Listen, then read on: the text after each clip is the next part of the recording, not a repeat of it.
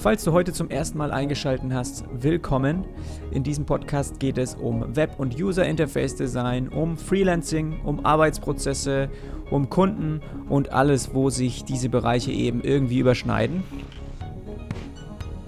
In dieser Folge geht es heute um zwei Programme, die mir in der Vergangenheit enorm geholfen haben. Und zwar sind das Sketch und InVision. Ich wollte so ein bisschen darüber reden, warum du mit einem Design-Prototypen arbeiten solltest und was einen interaktiven Click-Dummy für Designentscheidungen im Team und auch für dich selbst so wahnsinnig wertvoll macht.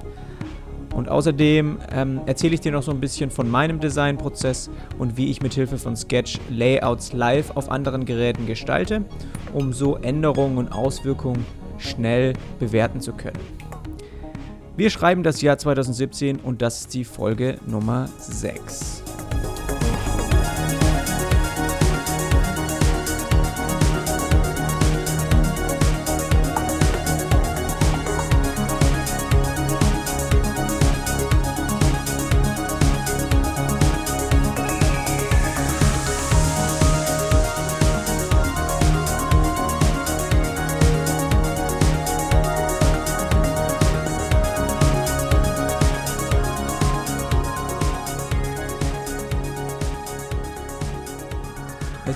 Mitte Februar. Die Zeit geht so wahnsinnig schnell rum. Ich weiß nicht, wie es dir geht, aber manchmal denke ich irgendwie, meine Woche hat nur zwei Tage. Aber dann fällt mir auf, dass ich einfach zehn Stunden jeden Tag am Schreibtisch sitze und alles so schnell an mir vorbeizieht. Da muss man so ein bisschen aufpassen, dass man die Balance behält, aber manchmal gibt es einfach viel zu tun und das ist, bedeutet ja auch nicht unbedingt was Schlechtes. Der Titel heute lautet Layouts und Ideen schnell in der Wirklichkeit testen. Und mit Wirklichkeit meine ich in der Realität oder in einem realen Umfeld. Äh, meistens gestalten wir ja unsere Designs in einem Programm auf dem Laptop oder auf, auf irgendwie einem Computer. Und das ist nicht unbedingt das äh, digitale Medium, auf dem es letztendlich auch bedient wird oder auf dem es angeschaut wird. Und genau dieses Medium meine ich also in der Realität auf diesen Geräten auch mal ähm, zu schauen, wie es eigentlich darauf zu bedienen ist oder wie es darauf aussieht. Und zwar habe ich vor kurzem äh, bei einer etwas größeren Agentur einen Arbeitsablauf gesehen, der mich so ein bisschen zum Nachdenken gebracht hat. Und zwar hat ein dort angestellter Designer sein responsive Layout aus Photoshop exportiert und sich dann selbst als E-Mail zugeschickt, um es auf seinem Smartphone live auf Bedienbarkeit zu testen. Und anschließend hat er dann Änderungen in Photoshop eingepflegt, das Design wieder exportiert und sich erneut zugemeldet. Zusätzlich waren alle Dateien, wie das eben Designer, die mit Photoshop arbeiten, so machen, die waren doppelt so groß angelegt, damit sie eben auch auf hochauflösenden Geräten scharf aussehen. Und entsprechend lang hat dann auch das Zusenden über den E-Mail-Server gedauert. So, und jetzt, wenn du dir jetzt gerade denkst, okay, ey, stopp, ähm, da weiß ich was Besseres und vor allem eine schnellere Herangehensweise, dann kannst du jetzt, sage ich mal, zwei, drei Minuten überspringen und einfach zur nächsten Headline wechseln. Wenn dir dieser Prozess aber vertraut vorkommt, dann solltest du am besten einfach nochmal kurz drei Minuten gut zuhören. Weil ich sage dir, dass diese Vorgehensweise ab jetzt der Vergangenheit angehört. Denn es gibt Tools, die genau das für dich erledigen und die auch jeder Designer in der digitalen Branche verwenden sollte. Und wenn das bei dir noch, wenn du diese Tools noch nicht kennst, was auch nicht schlimm ist, weil du vielleicht irgendwie gerade auch angefangen hast oder weil ihr bestimmte Prozesse schon habt, die ihr einfach momentan äh, verwendet, dann kannst du dir nach dieser Folge direkt diese Werkzeuge anschauen und mal gucken, ob sie dir nicht vielleicht auch wirklich einen Vorteil bringen. Ich will hier niemanden zu nahe treten oder irgendwie an den Pranger stellen. Auch ich habe vor zwei Jahren auf diesem Weg meine Layouts auf anderen Geräten getestet. Aber schon damals habe ich mir gedacht, oder ich hatte so das Gefühl, dass diese Methode irgendwie nicht das Richtige ist. Sie war so zeitaufwendig und umständlich. Und in diesem Verarbeitungsprozess, also exportieren, zumailen, anschauen, da stecken Fehler drin, die, die ich dir mal kurz ähm, ja, beschreiben möchte. Erstens ist Photoshop ist nicht das Werkzeug, welches dir ermöglicht, zeitgemäß digitale responsive Layouts zu gestalten. Und deshalb würde ich dir raten, auf ein Programm wie Sketch umzusteigen. Wenn du dich jetzt fragst, was ist Sketch, äh, guck einfach in den Show Notes. Dort habe ich auch den zugehörigen Blogartikel verlinkt. Da steht alles nochmal äh, so gut es geht in Textform drin und da findest du auch die passenden Verknüpfungen zu den Programmen oder zu der, zu der Website von denen. So, zweiter Punkt ist, um Layouts auf Bedienbarkeit zu testen, musst du dir nicht irgendwie selbst Bilder als E-Mail-Anhang zuschicken. Du kannst dafür einen Service verwenden, wie zum Beispiel in Vision oder wie Marvel, habe ich auch eine Zeit lang verwendet, um eben schneller und vor allem auch realitätsnaher Designs zu bewerten. Und der dritte Fehler ist, wenn du nur kurz schauen willst, ob eine Überschrift oder ein Abstand auf dem Tablet groß genug aussieht, dann musst du dir dafür keine Layouts exportieren und auch nicht als E-Mail zusenden. Funktionen wie zum Beispiel Sketch Mirror, die genau das für dich erledigen, gibt es schon seit einer Weile. Und damit kannst du dann Änderungen schnell einarbeiten und sogar live zusehen, wie sich diese auf einem digitalen Device auswirken. Also nochmal zur Aufklärung, wer jetzt diese beiden Programme noch nicht so kennt. Sketch ist ein professionelles digitales Designwerkzeug und das ist extra entwickelt, um responsive Layouts und User Interfaces zu gestalten. Es hat Funktionen, die Photoshop nicht mal ansatzweise beherrscht. Und in Vision für diejenigen, die das noch nicht kennen, das ist in seiner Urform eigentlich ein Werkzeug für Designer, welches hilft, interaktive Prototypen und, äh, sage ich mal, Click-Dummies für digitale Produkte zu erstellen. Das heißt für dich, du kannst ohne Programmierkenntnisse de deine Layouts oder deine Bilder, äh, die du exportierst, verknüpfen und sozusagen bedienbar machen, ohne dass irgendwie dafür ein Code geschrieben werden muss. Einfach nur ganz simpel, indem du Flächen aufziehst und diese Flächen, die über deinem Layout liegen, dann mit anderen Flächen verknüpfst. Super simpel, aber hilft schon eben diesen, ja, ein, einen Prototypen aufzubauen, der dir so ein bisschen zeigt, ähm, wie etwas vielleicht sich anfühlt bei der Bedienung. Und mittlerweile ist es immer erfolgreicher und größer geworden, also in Vision, und besitzt jetzt auch noch ganz viele andere Funktionen, die ja, dir als Designer in deinem Prozess helfen könnten oder auch deinem ganzen Team. Also einfach mal auf die Website schauen und da sind eigentlich alle Funktionen auch gut beschrieben.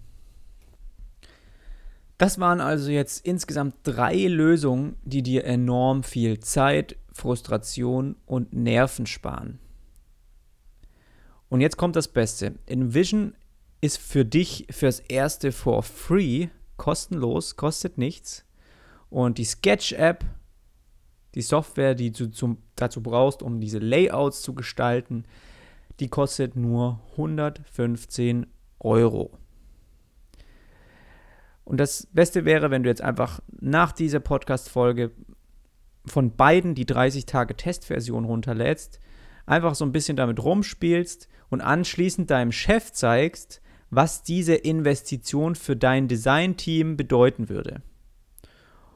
Und ohne zu blinzeln wird er dir sofort die Vollversion kaufen. Wenn du aber jetzt nicht festangestellt als Designer arbeitest, sondern als Freelancer selbstständig bist, dann sind die investierten Kosten ein Witz im Gegensatz zu der Zeit, die du ab jetzt mit diesen beiden Tools bei deiner Arbeit sparen wirst. Da kannst du mir vertrauen.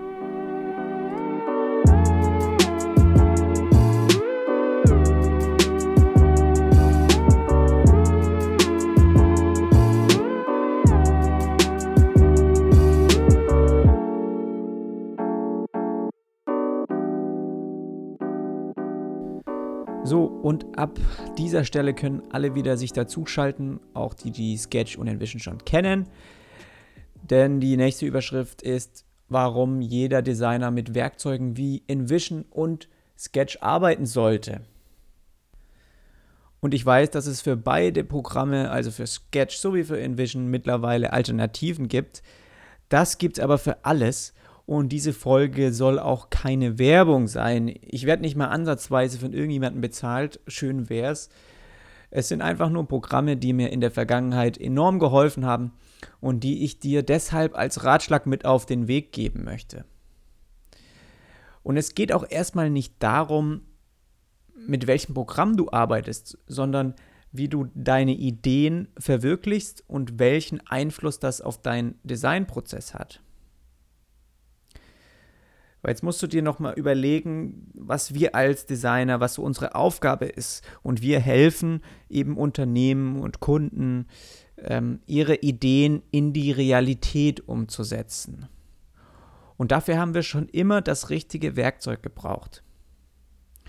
Als, ich sage jetzt einfach mal so kreative Köpfe, lernen wir auch über die Jahre hin und indem wir mehr Projekten, bei mehr, mehr Projekten mitarbeiten, uns eben Dinge vorzustellen, ohne sie unbedingt, sagen wir mal, auf dem Bildschirm zu sehen.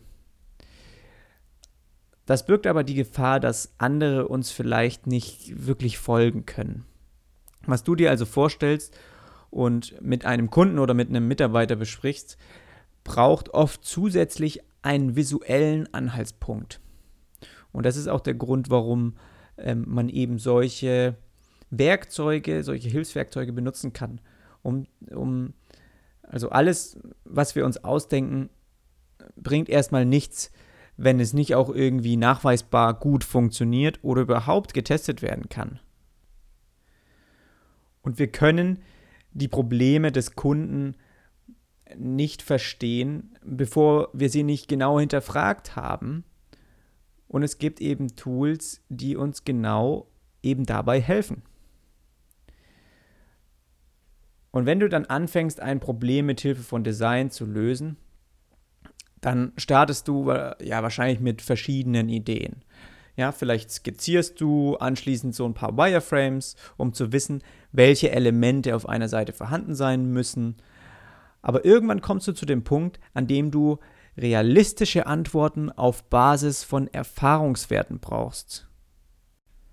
Das sage ich am besten gleich nochmal. Du brauchst realistische Antworten auf Basis von Erfahrungswerten. Weil nur dadurch weißt du, ob letztendlich später auch das funktioniert, was du dir auch ausgedacht hast.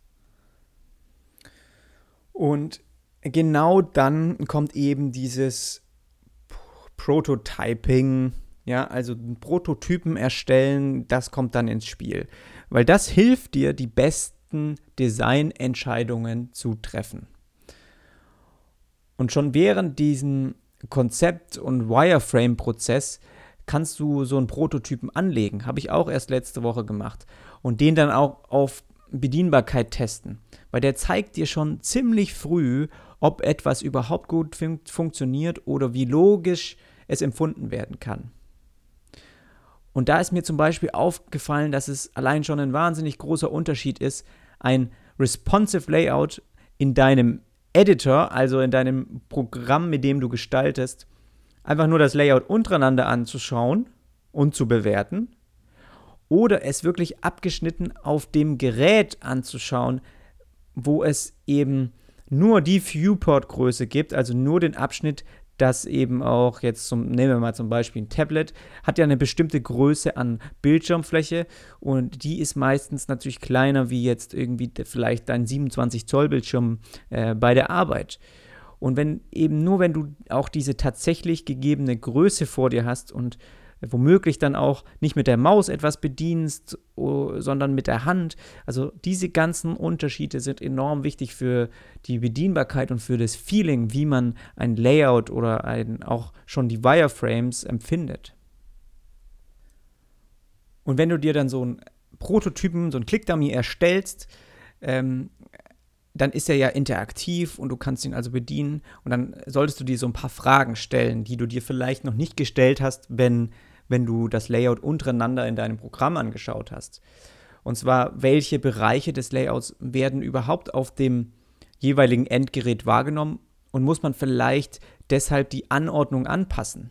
Weil ja, auf dem Computer hast du womöglich, ja, weil der, weil der größer ist, da siehst du halt zwei, drei Bereiche auf einen Schlag. Die sind aber beim Tablet oder beim, beim Mobile abgeschnitten. Also musst du da vielleicht die Anordnung verändern, weil ein bestimmter Bereich wichtiger ist und zuerst gelesen werden soll. Oder ist der, ist der Aufbau überhaupt logisch für den User oder fehlt ihm irgendetwas komplett? Was weißt du zum Beispiel, was andere vielleicht gar nicht sehen? Und wie intuitiv und selbsterklärend ist die Website oder die Applikation letztendlich wirklich? Und das hilft dann auch schon. Gerade, ich habe letzte Woche, wie gesagt, diese Wireframes verknüpft äh, und dann sind mir selber schon ein paar Sachen aufgefallen und dann gibst es einfach nochmal jemanden anderen kurz in die Hand, schaust ihm über die Schulter, wie er es bedient und dann fällt dir sofort auf, ob irgendetwas zu, irgendein Prozess von der Navigation zum Beispiel zu lang braucht, ja, bis er zum Ziel kommt, ob das vielleicht die User später frustrieren könnte oder ob er überhaupt das findet, was ich, was ich eigentlich darstellen möchte.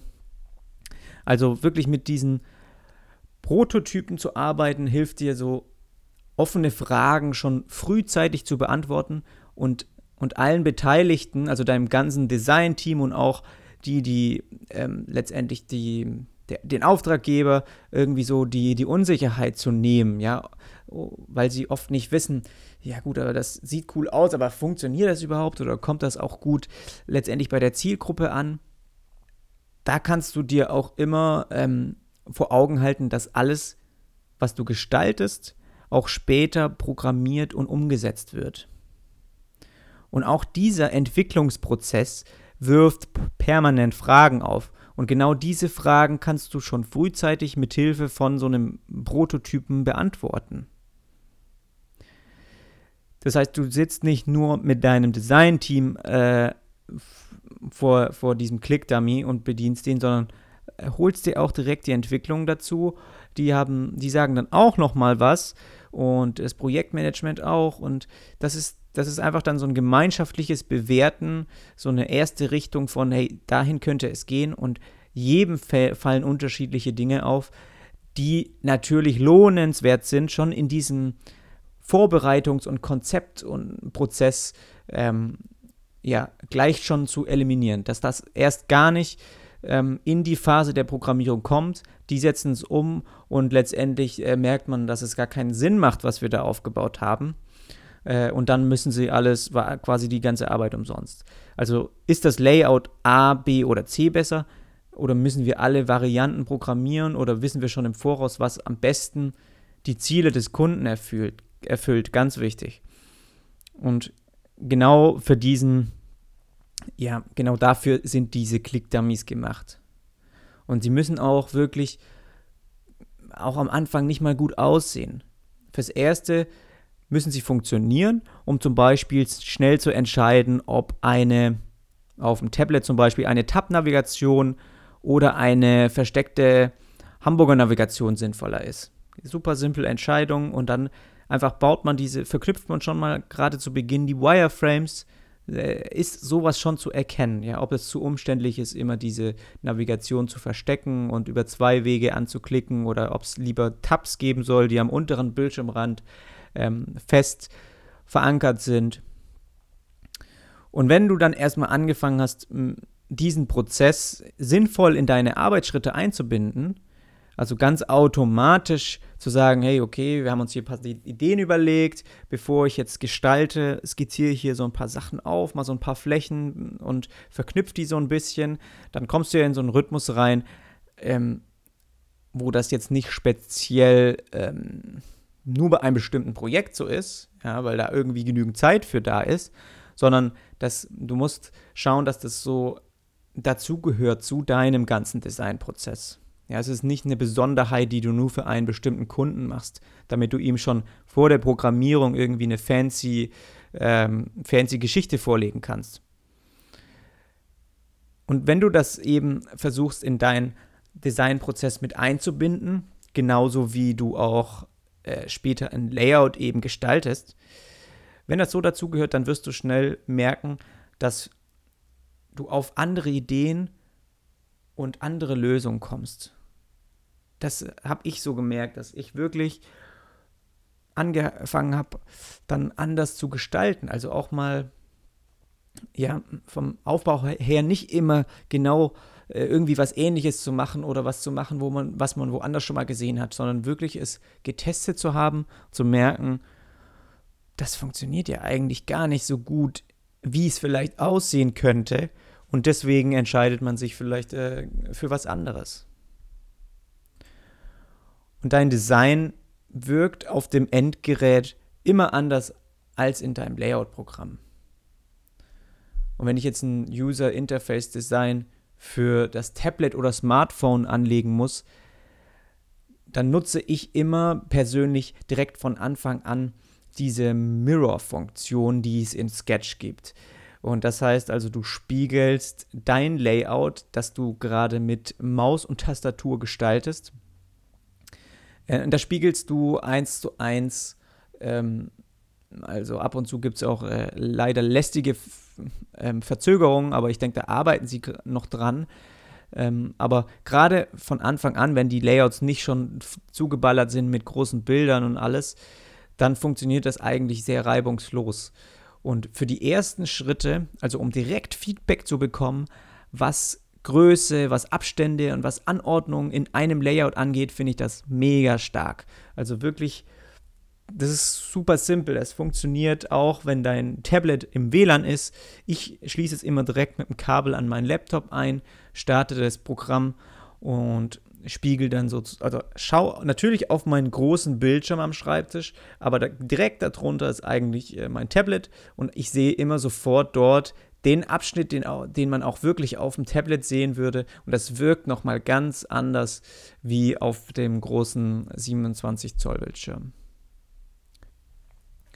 Und sobald ich dann diese grundlegenden Designentscheidungen getroffen habe, dann synchronisiere ich die Layouts mit InVision. Das heißt, ich exportiere ähm, meine, meine Artboards oder meine, ich exportiere einfach die jeweiligen Layouts in Dropbox, synchronisiere die dann mit InVision, um dann eben nochmal auf Funktion und Bedienbarkeit in der Realität zu testen. Und in Zukunft kann man auch das Sketch-File direkt mit InVision synchronisieren. Also man braucht, muss nicht mehr unbedingt einzelne Bilder exportieren und hochladen. Das funktioniert auch jetzt schon in der Beta-Phase, dass man quasi nur ein File einlegt und in diesem File sind verschiedene ähm, ja, Unterseiten einer Website zum Beispiel angelegt und in InVision muss man dann nur, die können dann quasi schon unterscheiden, ja, welch, welche, welche Artboards du angelegt hast oder welche Layouts und diese kannst du dann verknüpfen in einen Prototypen. Und dieser hilft dann aber nicht nur dir selbst als Designer, ähm, sondern ist auch für Kunden und für dein Team und natürlich ganz wichtig spätere Testpersonen wichtig, weil sie dadurch schnell eine Vorstellung von dem Produkt bekommen und daraufhin auch Feedback geben können.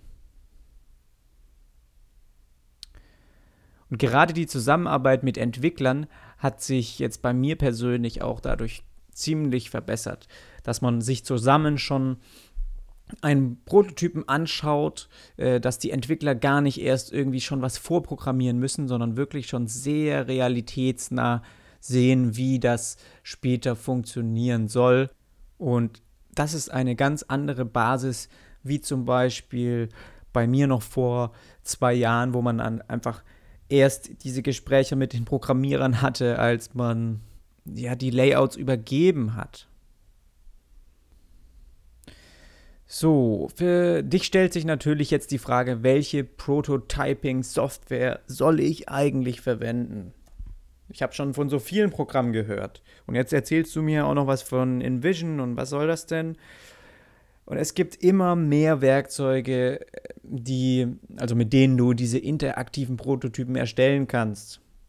Und manche sind kompliziert und aufwendiger, können dafür aber auch mehr. Also du kannst wahnsinnig fancy Animationen erstellen und somit auch den Programmierern direkt zeigen, wie sich das wohin bewegen soll, wenn man irgendwo klickt.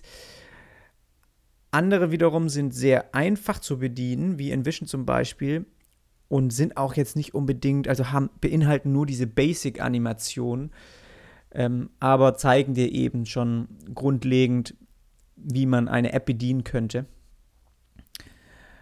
Am besten ist, wenn du dir einfach folgende Fragen stellst. Also baust du einen Prototypen für Mobile, Tablet oder Desktop? Ist die erste Frage. Dann wie genau und wiedergabegetreu soll eben dieser Prototyp sein? Wie schnell brauchst du ihn und wie viele dein oder wie viel deiner Erfahrung möchtest du damit zeigen? Also soll es ein super powermäßiger Prototypen werden, um irgendjemanden zu beeindrucken? Dann äh, solltest du vielleicht auf ein Programm zurückgreifen, das äh, auch ein bisschen mehr Zeit fordert. Und welches Werkzeug bei welchen Anforderungen helfen kann, das kannst du auch nochmal in einem anderen Artikel von Joe Zelowitz, ich hoffe, ich spreche den Namen richtig aus, auf Medium lesen. Den Artikel habe ich auch in den Show Notes verlinkt. Und zusätzlich habe ich auch hier jetzt nochmal eine Liste mit verschiedenen Prototyping-Tools, um dir mal so ein Bild, oder dann kannst du dir selbst einfach mal so ein Bild davon machen, welche Anbieter es gibt oder welche, äh, mit was man da so ein bisschen rumspielen könnte.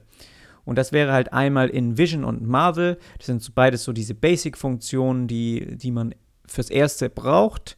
Und weil ich jetzt immer nur über Envision geredet habe und nicht über Marvel, Marvel ist so, habe ich früher, also habe ich sogar vor Envision benutzt. Fand ich auch super easy zu bedienen.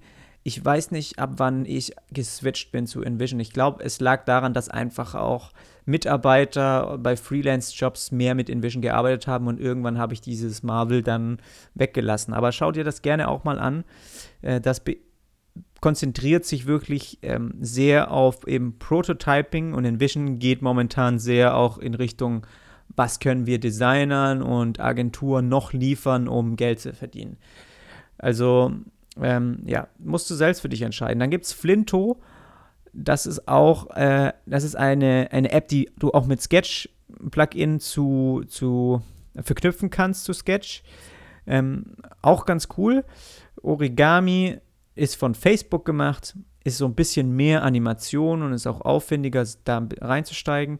Und für die ein bisschen, die sich noch mehr auskennen, die auch vielleicht mal was mit der Programmierung zu tun hatten, gibt es noch Framer. Das habe ich mir auch mal angeschaut. Das der Fokus auch ein bisschen mehr auf Animation und es ist auf jeden Fall aufwendiger, aber du kannst sehr, sehr geile Sachen damit machen. Die ganzen Links zu diesen ähm, Tools findest du nochmal in den Show Notes. Ansonsten war es das jetzt eigentlich erstmal zu dieser Woche. Ich hoffe, dass ich dir so ein bisschen einen Einblick geben konnte. Wenn dem so ist, dann würde ich mich freuen, wenn du kurz dir 20 Sekunden Zeit nimmst, die in, auf iTunes die Podcast-App öffnest, in das Suchfeld Webdesign Podcast eingibst, dann auf meinen klickst, dann auf Rezension und einfach kurz eine Bewertung hinterlegst. Und für alle, die das schon machen wollten, aber nicht gefunden haben, wo das denn geht, hat mir nämlich auch schon jemand geschrieben. Ähm, es ist wirklich so, dass du in der App explizit nochmal nach meinem Podcast suchen musst. Du kannst also nicht in deiner Podcast-Liste eine Bewertung abgeben, was äh, vom, ja, von, der, von der Usability her nicht ganz so geil ist, aber vielleicht schreibe ich da einfach morgen Apple mal kurz eine E-Mail. So, das war's also. Ich danke dir erstmal für deine Zeit. Für alle, die sich noch dafür interessieren, was gerade so bei mir so abgeht. Ähm, die können einfach noch warten. Heute mache ich mal eine kleine Aftershow. Äh, für alle anderen schaltet einfach nächste Woche wieder rein. Ich würde mich freuen. Bis dann.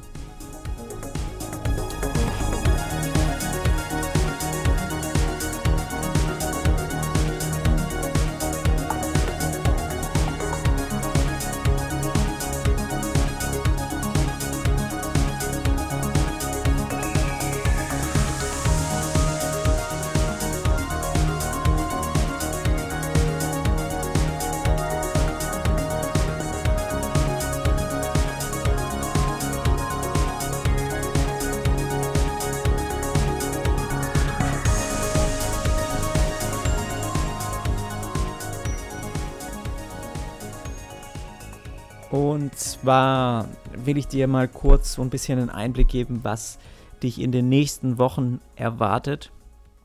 Ähm, ich habe äh, ein paar Beiträge im Voraus jetzt geplant mittlerweile und versucht auch dieses ganze Jahr eigentlich schon im Voraus zu planen. Nicht nur was die Podcasts angeht. Ich glaube, da bin ich so, werde ich so auch in Zukunft ein bisschen flexibler bleiben. Aber gerade was den Blog angeht, äh, möchte ich versuchen, einfach da schon ja, Monate im Voraus zu wissen, was eigentlich auf mich zukommt, um mich einfach zeitlich darauf vorzubereiten, weil ich momentan mega viel für ähm, ja, Freelance-Jobs zu, zu erledigen habe und einfach auch so ein Stück weit natürlich auf das Geld angewiesen bin und gerade jetzt im ersten Halbjahr richtig reinhauen will, damit ich auch, dass ich dann im zweiten Halbjahr des Jahres, äh, da gibt es nochmal eine große Überraschung, aber das werde ich dir ähm, an einer anderen Stelle nochmal erklären. Jedenfalls, dass ich eben im zweiten Halbjahr dann das Geld wieder investieren kann. So läuft das äh, irgendwie immer bei mir. Also ich versuche das Geld zu verdienen und dann schaue ich, was ich damit machen kann, um irgendwie nicht mehr draus zu machen. Das ist natürlich auch schön, aber um äh, einfach ein bisschen zu wachsen. Und da habe ich so ein paar Ideen für dieses Jahr, die, glaube ich, richtig cool werden. So, aber fürs Erste äh, der Vorblick mal auf den März und April.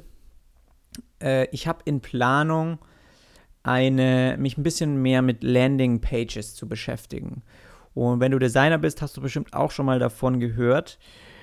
Ähm, das ist etwas, was ich so in einer fünfteiligen Serie ganz gerne ähm, vorstellen würde und nicht einfach nur Larifari theoretisch runterfaseln und äh, irgendwelche Texte dazu schreiben, sondern wirklich an einem praktischen Beispiel. Das heißt, ich habe mir äh, gedacht, einfach diesen Podcast zu nutzen, um eine eigene Landingpage dafür zu erstellen.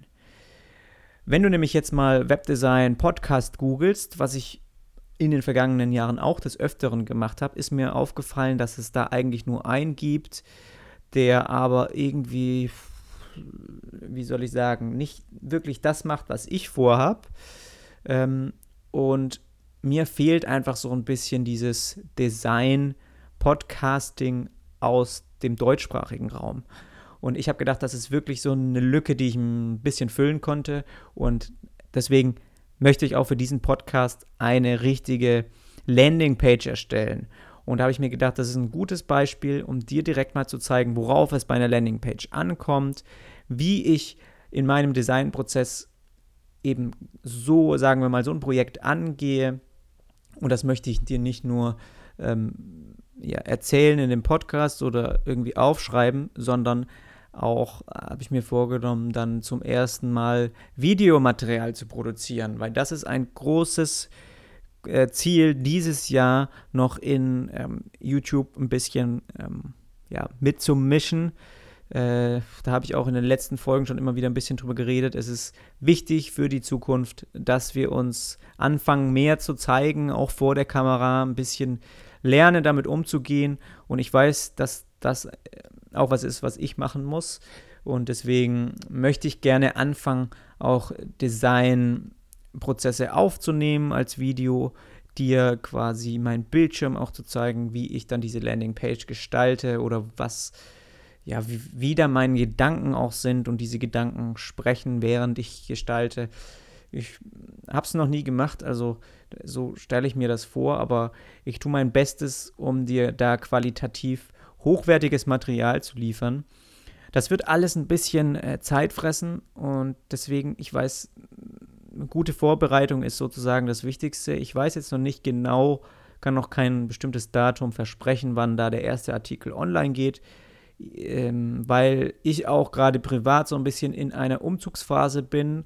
Aber mm, ich denke auf jeden Fall, dass davon die ersten Parts im März online gehen. Und ich freue mich da schon richtig drauf. Und ich würde mich auch freuen, wenn du natürlich da dabei bist. Es ist hier bei mir gerade Freitagnachmittag halb drei und von meiner To-Do-Liste für heute habe ich gerade mal einen von sechs Punkten abgehakt und das ist Podcast aufnehmen. Ich habe keinen Plan, was ich eigentlich vorher alles gemacht habe. Jedenfalls sind schon wieder zwei Stunden rum. Ich mache mir jetzt kurz noch einen Tee und dann geht's ran an die anderen To-Dos. Danke, dass du zugehört hast. Ich hoffe, deine Woche wird erfolgreich und du hast Spaß. Bis dann.